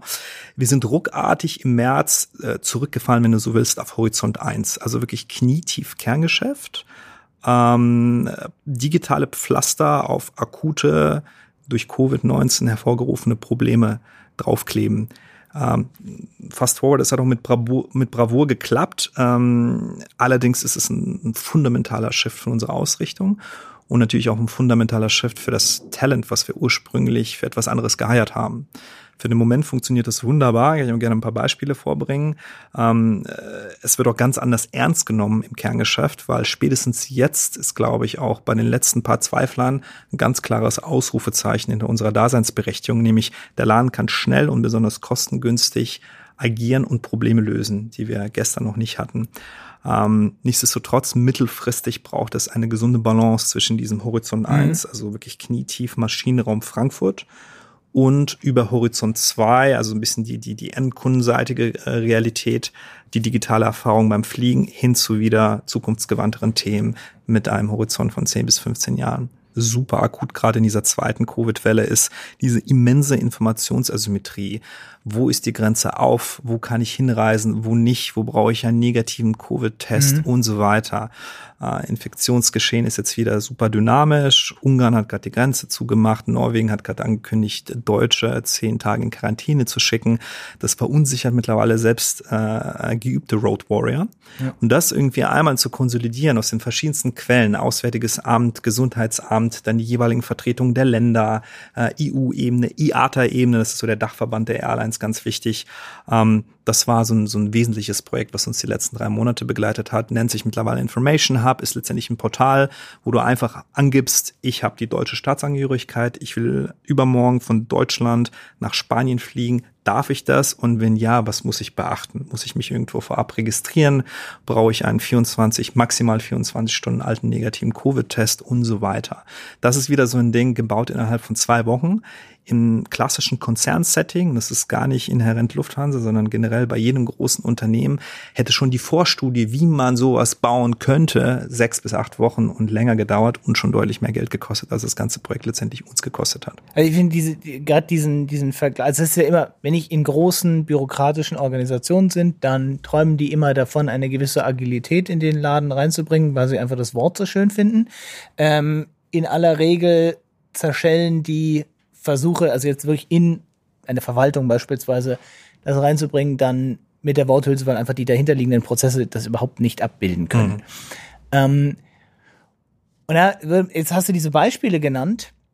Würde mich interessieren, beeinflusst ihr damit auch den Mutterkonzern, dass die andere Denkweisen, andere Prozesse sagen, es muss ja auch irgendwie anders gehen, die können das auch? Oder ist das so ein bisschen zwei Lager und dass es eben bestimmte Probleme gibt, ah, die muss man euch geben, weil wenn wir das hier drin machen, dann wird das sowieso oder dann dauert es länger und wird deutlich teurer. Ja, vor ein paar Jahren war das ganz klar noch äh, kritisch beäugt. Zwei Lager, ja, stellenweise vielleicht auch so ein bisschen äh, belächelt, nach dem Motto Jugend forscht aus Berlin mhm. und das ist ja alles nicht skalierbar, nicht compliant und, und so weiter und so fort. Mittlerweile nach sechs Jahren, nach, nach viel, äh, nach vielen legitimen Ergebnissen und einem langen Anlauf, wird das schon sehr ernst genommen und tatsächlich gerade aus so einer Kulturperspektive mehr denn je so ein bisschen als ähm, Speerspitze und, und lebendes Beispiel verstanden. Das heißt, all diese Cases, ähm, die ich auch gerade angeschnitten habe, werden jetzt gut dokumentiert, auch intern kommuniziert, weit über die Zirkel der, der involvierten Abteilungen hinaus. Und wir versuchen auch gerade mit dem Konzern, mit HR, mit Cultural Transformation, auch eine Abteilung, die wir genauso wie andere moderne Konzerne auch haben, ähm, Muster äh, letztendlich rauszuziehen und, und versuchen daraus irgendwo ein, ein skalierbares Toolset zu machen, was wir in anderen Fällen genauso anwenden können. Idealerweise auch in Nicht-Krisenzeiten. Ja, deswegen ganz klar, das ist gerade exemplarisch. Sagst, die, die, ihr anwenden könnt, meinst du dann ihr als, als, als Hub oder als ihr als Lufthansa-Konzern? Als Lufthansa-Konzern. Also was davon in der Anbahnung äh, dieses äh, Voucher-Portals äh, ja ähm, ist dann am Ende des Tages übertragbar auf den Konzern. Klammer auf, nicht alles ist übertragbar, Klammer mhm. zu. Wir sind bei einigen Themen betont schnell, da muss man hinterher nachziehen. Aber ein paar Dinge, die wir gemacht haben, zum Beispiel, dass man eher mit kleineren äh, Entwicklerdienstleister zusammenarbeitet und nicht direkt mit Liga SAP. Mhm. Ähm, das ist zum Beispiel ein ganz greifbarer Kniff, den man auch in der, in der üblichen IT-Arbeit eines Großkonzerns implementieren kann und so weiter, äh, bis hin zu wie viel Risikoappetit darf man haben, äh, wann, wo. Ähm, das sind Muster, die lassen sich ableiten, das sind Muster, die lassen sich natürlich irgendwann institutionalisieren in der, äh, ja, sag mal, in der digitalen Transformation der Lufthansa Group in Gänze. Ähm, wenn jetzt aber Kultur da so eine große Rolle spielt, ähm, wie funktioniert denn das? Gibt es irgendwie so ein Programm, wo dann die sozusagen Core-Lufthansa-Manager irgendwie mal zu euch kommen für mhm. drei Monate und so eine Art Praktikum, also Secondment, wie auch immer man das nennt, äh, macht? Oder äh, gibt es irgendwie regelmäßigen Austausch? Oder ähm, sagt man sozusagen, nee, nee, wir transportieren sozusagen unsere Ergebnisse dahin, stellen die mal vor und dann verarbeiten die das alles intern? Ja, Also diese Secondment-Schiene haben wir, glaube ich, für ziemlich alle anderen äh, Innovationseinheiten auch mal gefahren, ganz am Anfang, 2014, mit der kleinen Feststellung, das ist so ein bisschen Innovationstheater. Ja, das hat, das halt wenig nach. Ja, die finden das alle cool und toll, sind auch auffassungsbereit. Äh, wie viel davon nimmst du tatsächlich dann in deinen, deinen Alltag in Frankfurt mit? Großes Fragezeichen. Und ähm, was, also ich sehe das oft gibt ja auch so Start-up-Touren, wo irgendwie Manager genau, durch, nennen wir das. Genau, ja. wo Manager irgendwo durchgefahren werden, um mal zu gucken, ob sie da irgendwas äh, lernen können. Das ist ja in der Regel so schnell, dass ich nur das Oberflächliche mitnehmen kann. Absolut. Ich sehe dann irgendwas mit Post-its und Tischtennisplatten äh, scheint zu tun zu haben. Ähm, die nehme ich mit, aber was irgendwie unterm Eisberg ist, komme ich überhaupt nie hin, weil ich die Zeit ja, ich habe ja in der Regel, wenn ich irgendwo Manager bin, eigentlich einen Job. Absolut. Und komme eigentlich gar nicht so richtig rein. Deswegen würde mich da, aber vielleicht mal was nach der Frage, äh, als kleine Notiz, interessieren die Leute, die wieder zurückgegangen sind ja. von euch, was die für einen Effekt hatten. Zurück zu unserer Anbahnung des, des kulturellen ähm, Transfers. Also Secondments haben wir für uns relativ schnell negativ validiert. Ähm, was wir dann verstanden haben, und das mag erstmal auch sehr generisch klingen, Kommunikation ist halt extrem wichtig. Wir haben am Anfang betont wenig kommuniziert, ja, weil wir so dachten, wir trommeln erst, wenn wir echte Ergebnisse vorzuweisen haben. Der Weg dorthin ist erstmal unerheblich. Das war natürlich total falsch. Eigentlich ist der Weg gerade das Spannende und die Tatsache, dass man am Ende des Wegs auch mal gegen die Wand fährt, völlig undenkbar bei einer Airline, die natürlich per DNA, per Auftrag total risikoavers ist.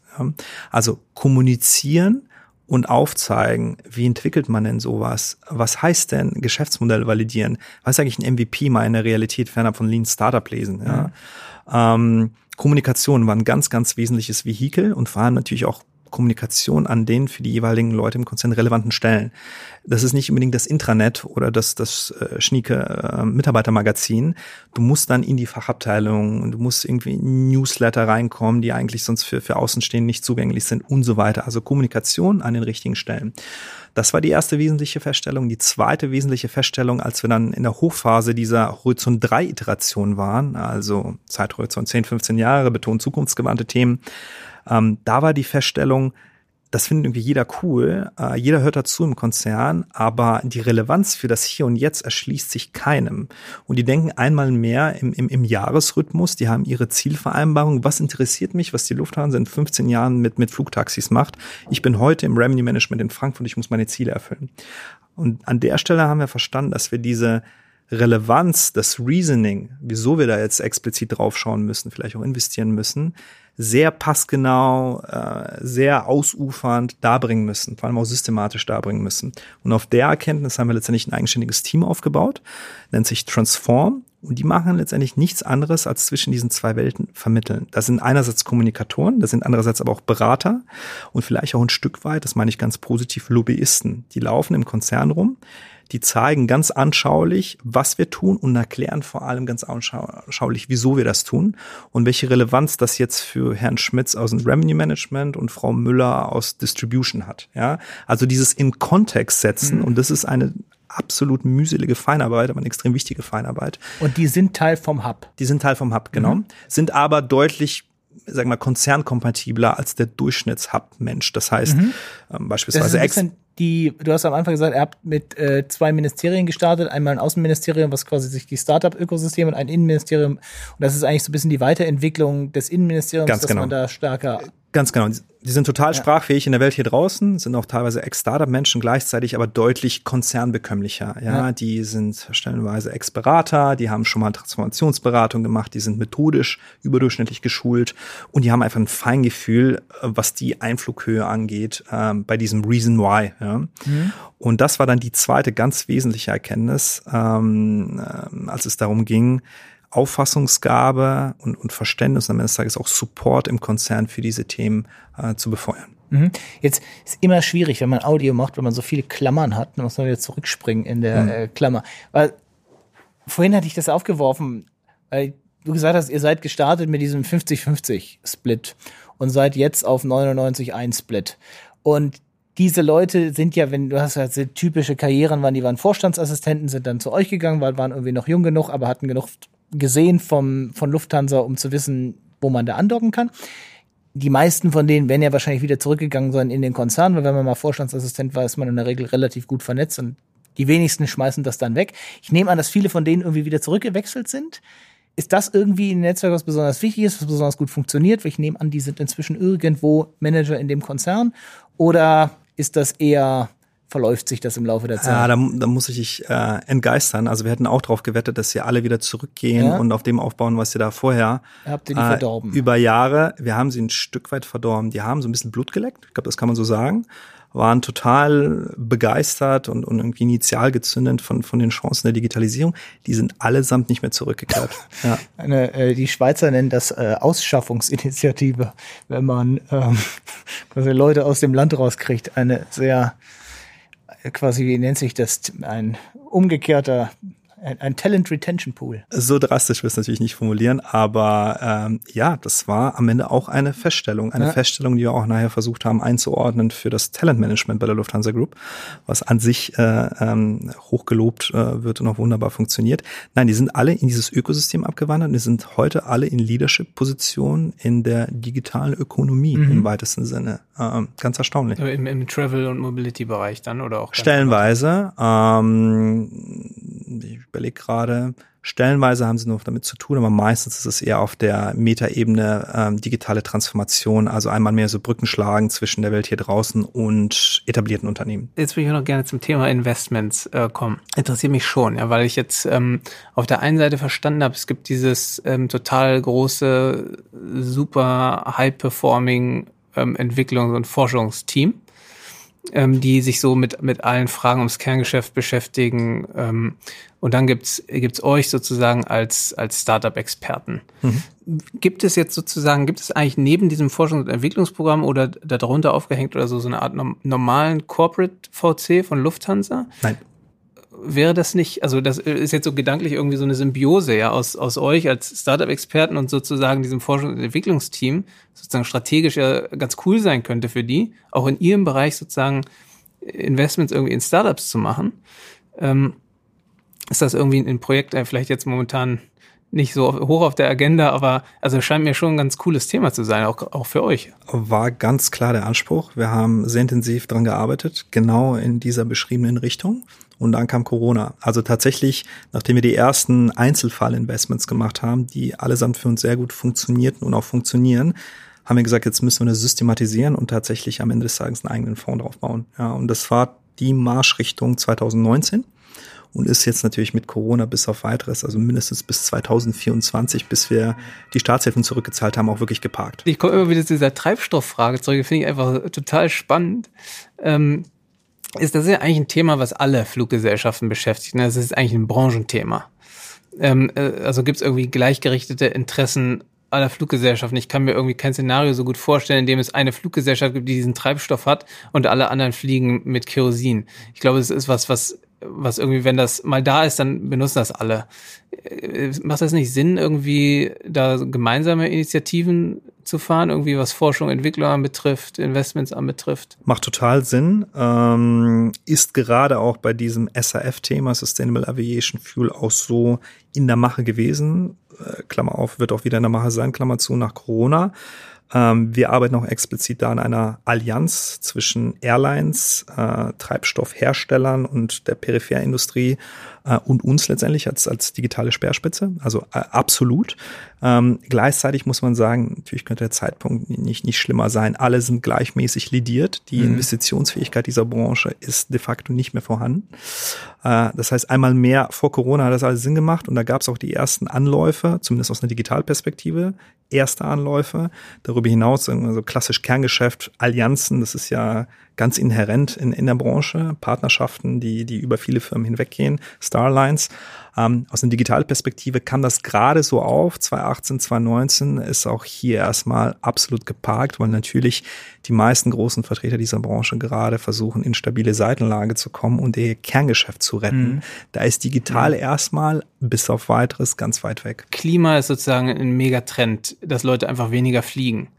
Und das heißt, ähm, ich kann verstehen, jetzt irgendwie nicht so viel Geld, äh, keine so tiefen Taschen zu haben, aber das führt ja nicht darum hin, äh, hinweg, dass dieser Megatrend irgendwie da ist. So, also äh, scheint mir irgendwie ein bisschen problematisch zu sein, dazu sagen, das, das können wir jetzt nicht machen, wir müssen jetzt erstmal hier irgendwie unsere Kohle zusammensparen. Absolut.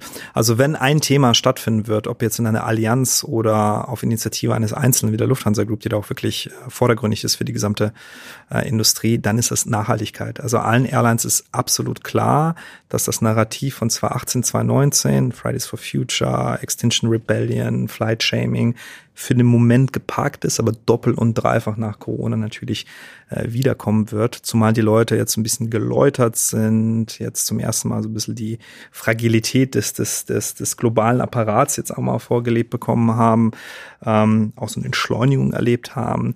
Also wir glauben, dass Corona dahingehend deutlich verstärkend wird. Und natürlich äh, äh, denkt keiner, dass es in irgendeiner Form, nur weil es gerade aus dem Public Narrative äh, raus ist, irgendwie an uns vorbeigeht. Ja, absolut. Und Allerdings. Vor allem, da, da, weil der Corona für mich da genau eben das Gegenargument ist zu dem, was dann immer gesagt wurde. Das, was ich Flight-Shaming und ja, aber ich muss ja dorthin, weil. Und jetzt ist eigentlich das Argument, ja, musst du denn tatsächlich oder ja. würde man das nicht auch anders hinkriegen? Und auf einmal ist dieses Gegen, dieser, dieser Beweis erbracht, dass es ja auch geht ohne. Und dann hat man quasi diese zwei Seiten der Problematik. Absolut, ja. absolut. Ähm, aber um mal deine Frage final zu beantworten, also ähm, dass Nachhaltigkeit wiederkommen wird, dass äh, wenn irgendwo investiert wird, dann da, das steht außer Frage. Mein Sentiment gerade ist, dass die Airlines das aber nach wie vor eher aus der konventionellen Ecke sehen. Das bedeutet, insbesondere in moderneres Fluggerät investieren. Das ist nach wie vor der größte Hebel, um CO2-Emissionen pro Passagier und Sitzplatzkilometer zu reduzieren. Ähm, das ist, glaube ich, so die erste natürliche Reaktion.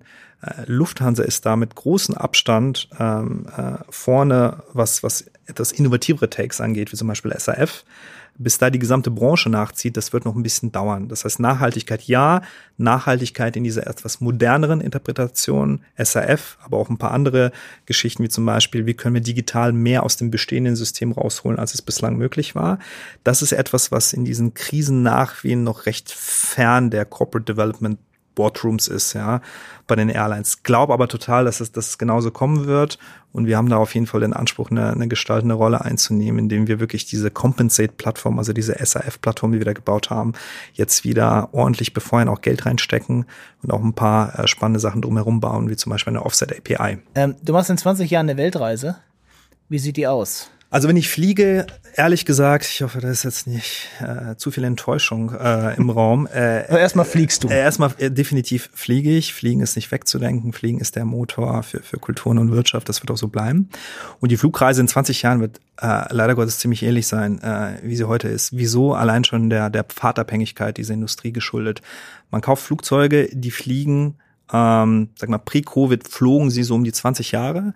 Jetzt, wo das Geld extrem knapp ist, werden sie eher 25, vielleicht auch 30 Jahre mhm. fliegen, was durch gute Wartung problemlos möglich ist. Also wir können erstmal feststellen, du fliegst und das Flugzeug, mit dem du fliegst, fliegt bereits. Es fliegt bereits. Es ist auch ein Modell, was sehr wahrscheinlich schon heute fliegt, zum ja. Beispiel so eine äh, A350. Viele große Airlines, Lufthansa ganz vorne, haben in den letzten fünf Jahren massiv die Flotte erneuert. Das heißt, die sind jetzt gerade noch sehr jung im Dienst und die werden allesamt in 20 Jahren noch fliegen. Das heißt, die Röhre äh, ist erstmal die gleiche. Ähm, Interieur ähm, wird bis dahin zweimal ausgetauscht sein. Das wird alles ergonomischer sein. Das wirst du irgendwie teilweise mit deinem Smartphone steuern können und so weiter. Das sind jetzt aber Details. Du wirst nach wie vor zwölf Stunden von Frankfurt nach Los Angeles brauchen und du wirst nach wie vor in einer A350 drin sitzen. Was sich massiv verändern wird, ist ähm, das drumherum, also diese digitalen Touchpoints vor und nach dem Flug. Wir haben einmal dieses Thema Nahtlosigkeit einmal mehr. Das heißt, in 20 Jahren wird die Flugreise sehr tief verankert sein in dieser gesamten Reisekette und auch wirklich nahtlos übergeben an andere Modes of Transportation. Mhm.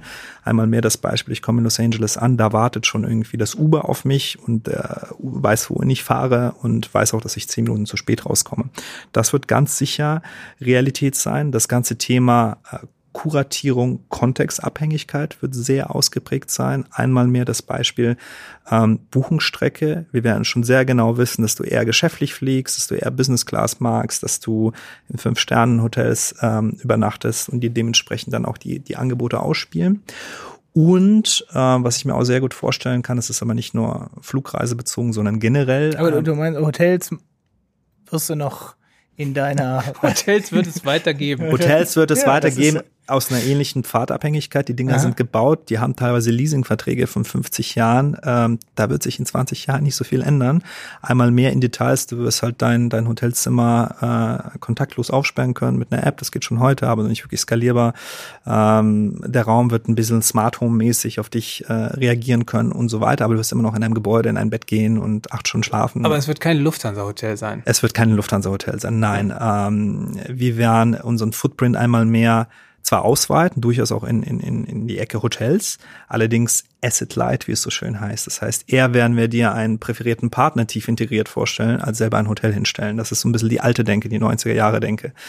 Es gibt ja schon Champions in jedem Bucket. Die Kunst ist, diese Champions möglichst nahtlos in die Kundenerfahrung der Lufthansa zu integrieren. Ähm, was sich auf jeden Fall ausbringen wird, äh, wo ich eben ansetzte, ist so die, die Selbstbestimmung des, des Kunden. Ja, also dieses You are in control. Das heißt, wir werden immer mehr Self-Service vorstellen. Ja, wenn du willst, machen wir alles für dich, aber du kannst jederzeit eingreifen. Du kannst jederzeit einsehen, ähm, wo ist jetzt irgendwas schiefgelaufen auf deiner Reise, wo äh, kriegst du noch Geld von uns, wo kannst du umbuchen, wo haben wir schon proaktiv was für dich gemacht. Also äh, dieses Peace of Mind, Transparenz und ich kann jederzeit eingreifen, wenn ich denn will. Ähm, ganz großes Thema jetzt auch in Corona bei all diesen Stornierungen, die da über die Bühne gingen. Ähm, das wird ganz wesentlich sein, aber auch fernab von, von, von Flug ein ganz wesentliches Element darstellen. Der Nutzer will in Kontrolle sein. Du hast ein paar Mal wir gesagt. Also ich nehme an, damit meinst du, was ihr im Hub gerade anlegt für die Zukunft. Mhm. Klingt so ein bisschen wie eine Art Concierge, der meine Reise begleitet mhm. und dem ich sage, du, ich möchte doch zwei Tage länger hier bleiben kriegen wir das irgendwie hin. Das wäre so die Frontend-Ausprägung mhm. tatsächlich. Wir sind noch auf der äh, Vorstufe unterwegs, hintenrum äh, diese ganzen Stecker zusammenzukriegen. Wir haben 20 Jahre, das stimmt. In ja. 20 Jahren werden wir diese Frontend-Ausprägung haben. Okay. Du wirst diesen Concierge haben, du wirst den Anbieter bezogen haben, du wirst aber anbieterunabhängige Concierges haben, die eine Lufthansa genauso bedienen können wie British Airways, Hotels reservieren können, Restaurants reservieren können und so weiter. Und er mich quasi auf meiner Reise begleitet und mich kennt, versteht, was mich interessiert und sagt, das schaut ihr an, da übernachten wir das und ich kann immer sagen, nee, machen wir anders. Ganz genau, ja. Punkt. Und ähm, jetzt noch eine, eine Kleinigkeit vielleicht, aber also wenn, wenn ich fliege, ich weiß nicht, ob du das auch hast, wenn ich fliege, dann hat es immer noch so was Nostalgisches. Ja, ich bin jetzt so Mitte 30, aber trotzdem, Fliegen hat irgendwie noch so was Nostalgisches. Und wenn die dann da so durch den Gang fahren mit so einem kleinen Wagen und es klappert und da stehen alle möglichen Getränke drauf, das hat irgendwie was total, äh, denke ich echt so, das ist 50er, 60er oder so, hat was Nostalgisches, was Schönes irgendwie. Mhm. Ähm, wie wird denn das in also wie, wie werden denn Leute das sehen in, in 20 Jahren? Also zum Beispiel, werden Stewardessen immer noch diese altertümlichen Kostüme anhaben? Oder wird es dann auch modern sein, dass die da ein bisschen lockerer rumlaufen können, ohne so eine Corporate Uniform? Hm. Ja, die Tendenz ist tatsächlich, dass es alles ein bisschen lockerer wird. Ähm, man kann auch nicht mehr so dogmatisch in diesen Buckets denken, Geschäftsreisender, Privatreisende, jung oder alt. Ja, das Facettenreichtum hat ja extrem zugenommen. Allein schon, wenn du die Millennials anschaust, da gibt's halt irgendwie 20 Subcluster. Ähm, deswegen musst du auch möglichst, äh, ich sag mal, ergebnisoffen deine Dienstleistung ausspielen. Dazu gehören auch Details wie zum Beispiel äh, äh Dienstkleidung, aber auch Onboard, äh, Food and Beverage Angebot und so weiter. Es muss deutlich mehr Interessen catern und deutlich mehr flexibilisierbar sein. Und äh, dahingehend wird es sicherlich eine, eine Auflockerung geben. Aber es ist nicht so, dass du dann denkst, wow, jetzt bin ich irgendwie in eine Zeitmaschine gestiegen. Das wäre 2020 völlig undenkbar gewesen. Das werden Nuancen sein. Das wird sicherlich ein anderer Zeitgeist sein, der sich da im Design widerspiegelt, aber die werden immer noch eine äh, Kluft tragen, die dir von der Firma ausgehändigt ist und die werden immer noch Getränke und, und, und Nahrungsmittel servieren. Okay, ja. aber gerade bei, bei den Nahrungsmitteln, ja? ja. Ich würde es, ich halte es für undenkbar, aber vielleicht kann man das ja trotzdem hinkriegen in 20 Jahren, dass man nicht sozusagen das Essen von der Fluggesellschaft bekommt. Ja. Also ich persönlich bin damit vollkommen zufrieden. Ich hatte noch nie ein Flugzeugessen, was mir nicht super geschmeckt hat, aber Sascha ist da sehr, sehr kritisch. Ich muss sagen, du bist wirklich der Erste, also ja, wenn ich, ich das zitieren darf. Ich habe es mit, mit mit Sascha, der ist da sehr, ja. sehr kritisch und problemorientiert. Was Flug, Flugzeugessen anbetrifft. Kann, äh, ist das denkbar, dass man sich das Essen irgendwo bei, beim Laden seiner Wahl bestellt und das, die Fluggesellschaft macht es möglich, dass das dann serviert wird? Äh, wir haben es mehrmals ausgetestet, auch mit verschiedenen Partnern. Wir hatten teilweise Konstellationen, haben auch andere Airlines gemacht, fairerweise, wo du von einer Auswahl namhafter Restaurants tatsächlich was bestellen konntest. Das wurde dann in den Flieger geladen, riesen Logistik dahinter, also hat sich vorne und hinten nicht gerechnet. Aber am Ende des Tages war es möglich mit dem Ergebnis, dass es so ziemlich keinen interessiert hat. Okay. Also das ist eine extrem nischige Geschichte und der Aufwand, der dahinter steht, steht in keinem Verhältnis äh, zu den Kosten, die dabei entstehen. Also grundsätzlich schon heute möglich. Es gab sogar mit Fedora auch mal eine, eine mhm. Kooperation dahingehend. Stand heute, ja, let's see in 20 Jahren, ähm, fragt das der Gemeinde äh, Lufthansa-Kunde nicht nach. Ja, ich kenne auch den Grund, weil eigentlich alle das Flugzeugessen total schätzen und es einfach so ein Socializing ist, zu sagen, ja, das Essen war wieder mies, oder? Ja, aber mies hier. Und in Wirklichkeit genießen die das und wollen das unbedingt erhalten. Das ist eine sehr interessante Theorie. Also unsere Auswertung von, von äh, Flugreviews sprechen eine andere Sprache. Flugzeugessen, nehmen Verspätung, das Reizthema schlechthin. Ja. Ich hätte eine andere Theorie, dass die meisten Flüge ja nicht so lang sind, dass ich unbedingt während dieses Lecks vernünftiges Essen brauche, sondern in aller Regel kann ich auch davor oder danach essen und dann kriege ich das hin, auch einmal Chicken ja, und Pasta auszusetzen. Meine Beobachtung ist, wenn ich fliege, sind alle Teller ratzeputz leer. Also, aber vielleicht können wir da ein bisschen, ich finde diese, die, die Frage, wie das aussieht, total spannend, würde aber einen Schritt zurückgehen, wo ich habe mal so einen Artikel gelesen, früher, um in die USA zu kommen, musste man zwischenlanden. Mhm. Und dann gab's in, ähm, das ist Grönland. Genau, so Grönland, alten, Island gab's ja, auch, genau. Gab so einen Flughafen, mhm. der jetzt eigentlich nicht mehr bespielt wird und da waren Fotos, wie der aussah. Ja. Und da hing irgendwie an den Wänden hing Kunst und es waren so 60er Jahre Ledersofa und das wirkte alles eher wie so eine ja, Lounge-Atmosphäre. Und heute ist ein Flughafen ja eigentlich eine Shopping Mall, mhm. wo ich, da hängt keine Kunst mehr, sondern Werbung an der Wand und eigentlich möchte jeder Laden mir irgendetwas verkaufen. Und, oder klar, lernen, aber jeder, jeder Quadratmeter wird irgendwie äh, verpachtet. Und da habe ich das Gefühl, diese Atmosphäre des Flughafens ist eigentlich immer stärker kommerzialisiert worden. Gibt es da in 20 Jahren Umdenken oder machen wir so weiter, weil einfach auch da die Verträge so lange laufen, dass wir überhaupt keine andere Wahl haben? Also die Flexibilität ist tatsächlich dadurch immens eingeschränkt. Aber es stimmt schon, dass es sehr wahrscheinlich eine Rückbesinnung geben wird auf Fliegen als Erlebnis. Fliegen ist mehr denn je gerade Massenware, pre-Covid. Ähm, ist auch nach wie vor äh, ungefähr fünf Prozent pro Jahr gewachsen. Ein Großteil der Welt mhm. war noch nicht im Flieger die sind noch vor der Welle, ja. Ähm, das heißt, es wird noch schlimmer, äh, was, was, was diese Durchkommerzialisierung mhm. angeht.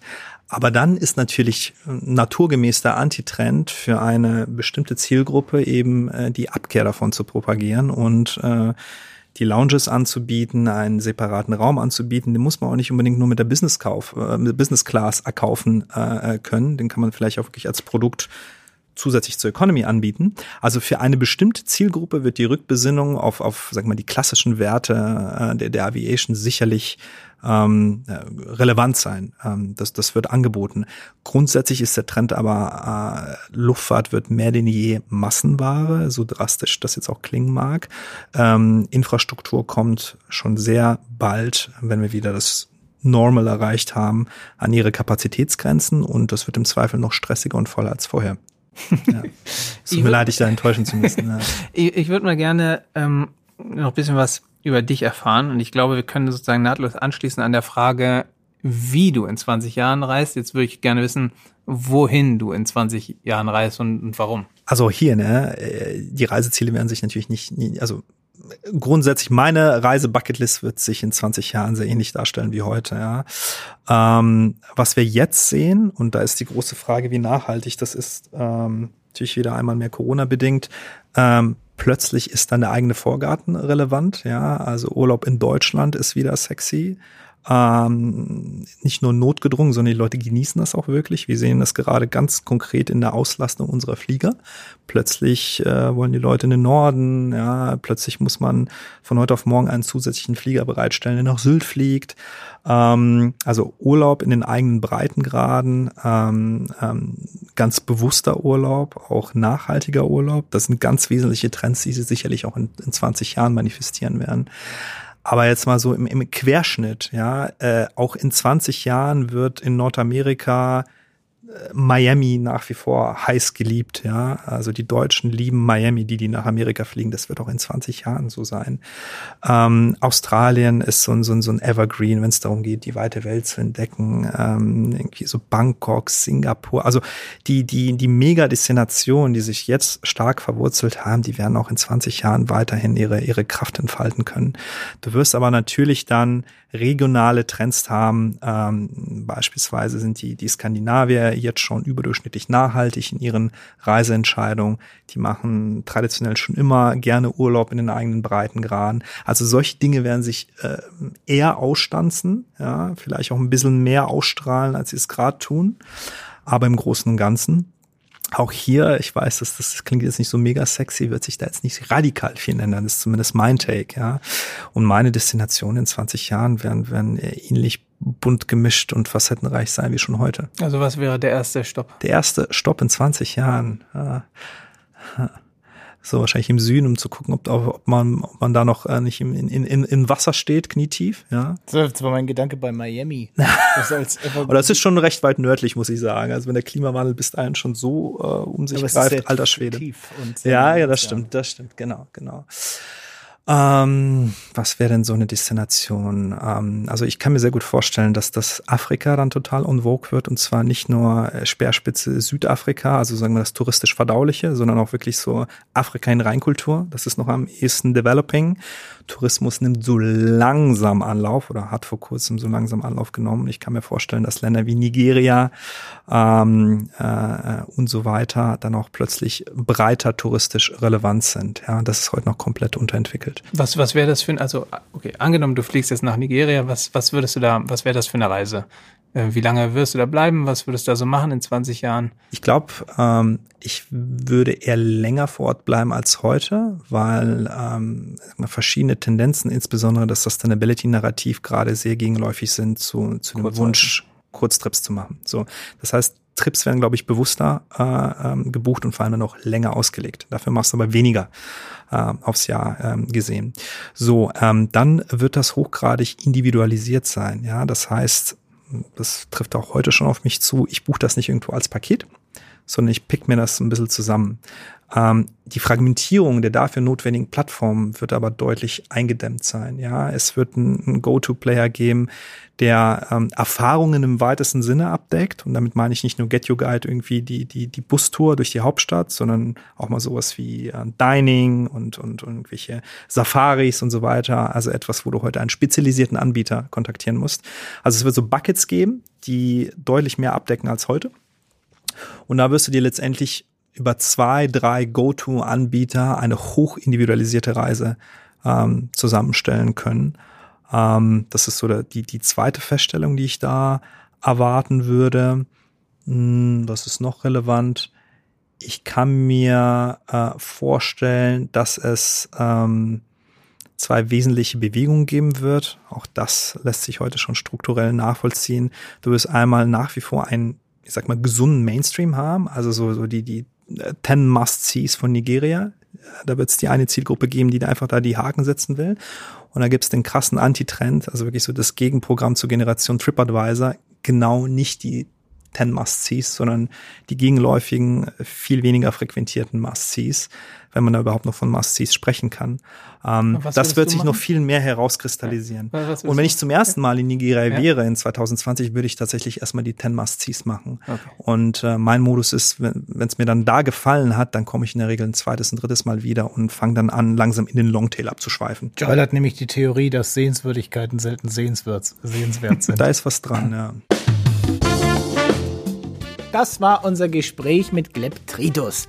Ich fand das Gespräch vor allem deswegen spannend, weil man ganz gut nachvollziehen konnte, wie sich der Innovationshub entwickelt hat. dass es da richtige Phasen gab mit Konzentrationen auf interne Themen, fast wie eine hauseigene Unternehmensberatung und Phasen, in denen tatsächliche Zukunftsthemen im Vordergrund standen.